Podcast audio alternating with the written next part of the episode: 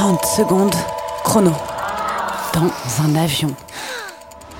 J'avais 18 ans. À la porte d'embarquement, il y a quelqu'un qui est venu vers moi que je connaissais pas. Un homme qui était assez charmant. On a commencé à parler et il m'a très vite euh, dragué. Et euh, Los Angeles-Paris, euh, ça dure 12 heures. On a eu le temps de, de se draguer de plus en plus et ça s'est fini dans les toilettes de l'avion. C'était incroyable.